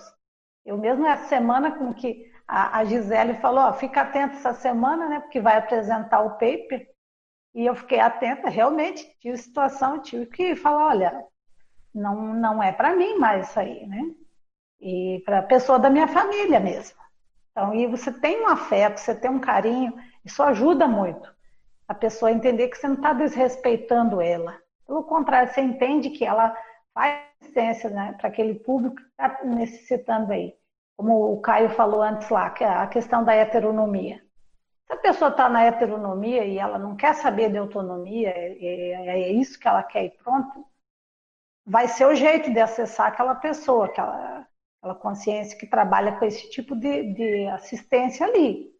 Então eu falei, olha, procura mandar essas mensagens aí, às vezes tem tanta gente que está no crime, pessoa drogada, que não vê saída em nada, às vezes vai ser uma palavra dessa que vai animar a pessoa, vai tirar ela do, pelo menos para pôr a cabeça para fora do, do, da lama, né? E às vezes depois que ela consegue sair, ela consegue pensar por ela. Uma coisa que eu acho assim, se a pessoa observar bem, é, às vezes você dar o contra numa pessoa é a maior tarefa que você pode fazer, né? Agora tem a forma de fazer, tem a maneira de fazer é, de, e o exemplarismo.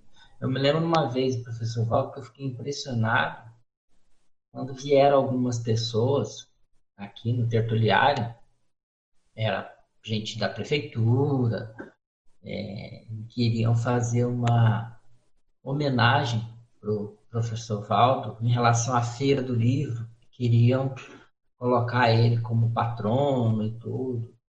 E ele recusou a homenagem com uma, com uma educação, com uma elegância. É, e as pessoas, eu via na cara das pessoas a, a, o impacto que foi aquilo, porque as pessoas vêm com a bajulação, né, com a é, querendo exaltar a personalidade dele, e ele falou, não. Ele não aceitava homenagem de espécie alguma. Agora, ele fazia isso. Ele sempre teve esse posicionamento de uma maneira. É, ele não, não, não discriminava, ele simplesmente não aceitava nenhuma. Né? Então, por exemplo, com relação a essa questão de, de, de mensagem, né? Eu faço isso, eu não discrimino, eu não repasso nada. Então a pessoa já sabe que eu não repasso. Ela já sabe que eu não, não, não... pode ser corrente do seja do que for, não vou ficar repassando de política, de religião, de nada, de qualquer coisa. Então eu não faço discriminação, eu simplesmente não, não sou veículo de repassar é, esse tipo de corrente informações, esclarecimentos, sim, quando necessário a gente repassa, mas é, isso as pessoas começam a entender. Quando você tem uma postura coerente, né, e, e, e que as pessoas começam a reconhecer e a respeitar, né? Acho que isso uma coisa que poderia ajudar no caso aí da, da nossa amiga que comentou, né? Uhum, exatamente, isso aí. Isso mesmo. É, nós temos aqui mais algumas, mais algumas é, participações, tá? É, aqui uma, uma, uma, participação também lá do chat, que fala sobre um, um, um livro é, para nossa reflexão, é Maturidade Mental, é, de Overstreet. Quem trouxe esse comentário aqui é a Neide Lázaro, lá do Rio de Janeiro. Tá? Então ela indica esse livro, Maturidade Mental. Tá? É, temos aqui uma outra participação, é, falando aqui de uma experiência. Bom dia, estive com um lugar que tinha um laguinho com pequeno chafariz e flores ao redor do pequeno lago. Existe isso na Cognópolis Pedra Azul? Ou na Cognópolis Foz do Iguaçu? Ou no campus de Saquarema? Interessante. Aqui a gente tem muita energia imanente, temos um aqui ambientes assim, temos aqui três ambientes com água, que é uma, uma duas pontes aí, artificiais que foram é, pegas da, da, da natureza e, instalado o ambiente com as flores ao redor e tudo. E temos uma cachoeirinha natural também, que tem aí, que a gente faz aquele passeio bioenergético que eu mencionei. E tem uma, uma terceira possibilidade aí, que é um chafariz que a gente vai fazer, que está já no projeto do Laboratório Conscienciário. Então tem essa ideia de é um ambientezinho com, com água ali, não é um chafariz grande, enfim, só um ambiente com água para poder ter essa circulação, essa hidroenergia, né, que a gente considera muito importante também, o contato com a hidroenergia. Aqui no CAEC, agora, recentemente, foi feito um também, um pequeno chafariz aqui, um laguinho, do lado do Tertuliário. Tem até uns e, peixinhos ali. É. Vale mencionar também Saquarema, né, que tem aí o, o rio que passa no, no, no campus, muito bonito, córrego. É, nós temos também o córrego aqui também, Dantas, que passa aqui na, na dentro do campus, do paralelo aqui. E aí ele e lá em Saquarema tem o ambiente lá é riquíssimo também, muito bonito com aquela energia daquela água, aquele som né, da, da água é, ali nas, nas pedras. É um ambiente muito favorecedor dessa calmia íntima. Muito bom. E aqui também tem o Rio Tamanduazinho, aqui no campus CAEC, na Cordonópolis. Então, é, para a pessoa aí, é só lembrar que dentro dos os campi né, da Conscienciologia sempre tem essa energia imanente. E a questão da hidroenergia é muito valorizada. Né? Sempre é buscado é, um local que tenha água. Isso favorece o processo das energias. Né?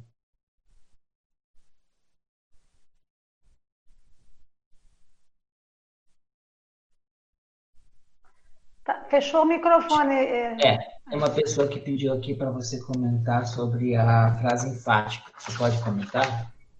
Ah, tá. Vou pegar aqui. Frase enfática. Então, o epicentrismo consciencial descrenciológico explicita a responsabilidade de não reforçar gurulatrias. A descrenciologia é a base do trabalho do epicom do autoconsciente contra a tares libertária. Então, essa, essa questão da liberdade que traz você ter as suas próprias experiências e tirar seus aprendizados dela é, um, é uma, uma ação que nós que já estamos na condição aí de, professores, de epicons, enfim, a gente sente essa, essa responsabilidade. Então, é, e a hora que você vai ficar reforçando gurulatria, você está reforçando o inverso disso. Você está dizendo que a pessoa não precisa ela ter a experiência dela, ela pode não ser o bico e pronto. Ela pode ir pela sua experiência. Agora, o que, que acontece aí, igual a Marina trouxe lá? É, aqui, a pessoa, essa palavra autoconsciente, então, a pessoa ter essa, essa consciência do que está acontecendo com ela, vai fazer com que ela consiga ampliar o entendimento sobre o, o, o caminho que ela deve seguir, que decisão ela deve tomar. E ela não criar é, esse tipo de dependência aí de outra pessoa. E aqui, é claro, se a gente está trabalhando numa ciência que se propõe a trazer essas verdades sempre relativas e quanto mais de ponta, melhor, Quanto mais experiências as pessoas tiverem conseguirem entender o que aconteceu com elas, mais ocorre a aceleração do processo evolutivo, da história pessoal. Porque a, se nós estamos num planeta escola, hum, onde que né, a gente vem aqui realmente para aprender, para é, evoluir em cima das nossas experiências, do nosso, da nossa interação com os colegas, muita coisa, a gente pode sim olhar a experiência do colega e não precisa reinventar a roda, claro. Ninguém está falando aqui disso. De, então, até é, tem um conceito interessante na psicologia que é a intervenção direta e a intervenção indireta. Então, a intervenção indireta é quando acontece alguma coisa com os outros, ou em coisas que alguém publicou num livro, uma reportagem que eu vi e tudo, e eu aprendi com aquilo. Só isso aí eu Então, é o processo da autorreflexão que vai te levando a não precisar tanto da, da intervenção indireta, é, direta, que é quando uma coisa acontece com você, porque é só daquele jeito que você vai aprender. Então, às vezes, é uma experiência traumática até. Por exemplo, uma experiência de quase morte, uma IQM. Uma experiência muito impactante. Por que, que a pessoa precisou aquela experiência? Provavelmente, então, ela não aprendeu com a intervenção indireta, que foram os acontecimentos aí com outras pessoas, com outros contextos, que ela podia estar atenta e, através do processo autorreflexivo, ela entender o que, que ela teria que mexer nela para poder é, ter um resultado melhor.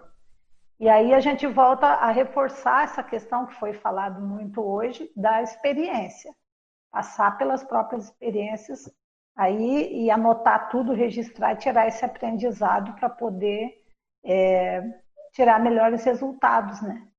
Que está sendo é, vivido. A gente já está, a gente já está nos minutos finais aqui. Só queria colocar um último comentário aqui de uma participante lá do chat. E aí você pode comentar e fazer suas considerações finais, que a gente já chegou no tempo. Tá? Ela fala o seguinte: para mim, o que a humanidade mais carece atualmente é de inteligência evolutiva. Quando a maioria das pessoas tiver desenvolvido esse tipo de inteligência, talvez o planeta Terra esteja no caminho para ser um planeta escola. Perfeito, acho que terminou assim com chave de ouro aí esse tema de hoje, porque é inteligência evolutiva mesmo. É uma inteligência de se questionar o que que você está fazendo aqui, o que, que nós, qual é o sentido da vida, para onde, de onde a gente veio, para onde a gente vai, o que, que a gente quer fazer, enfim, o que, que é importante, prioritário em cada existência a gente fazer. Então aí acho que muito agradeço muito essa contribuição que foi trazida. Agradeço também aí todos os colegas, os amparadores intrafísicos que estão participando aqui, né?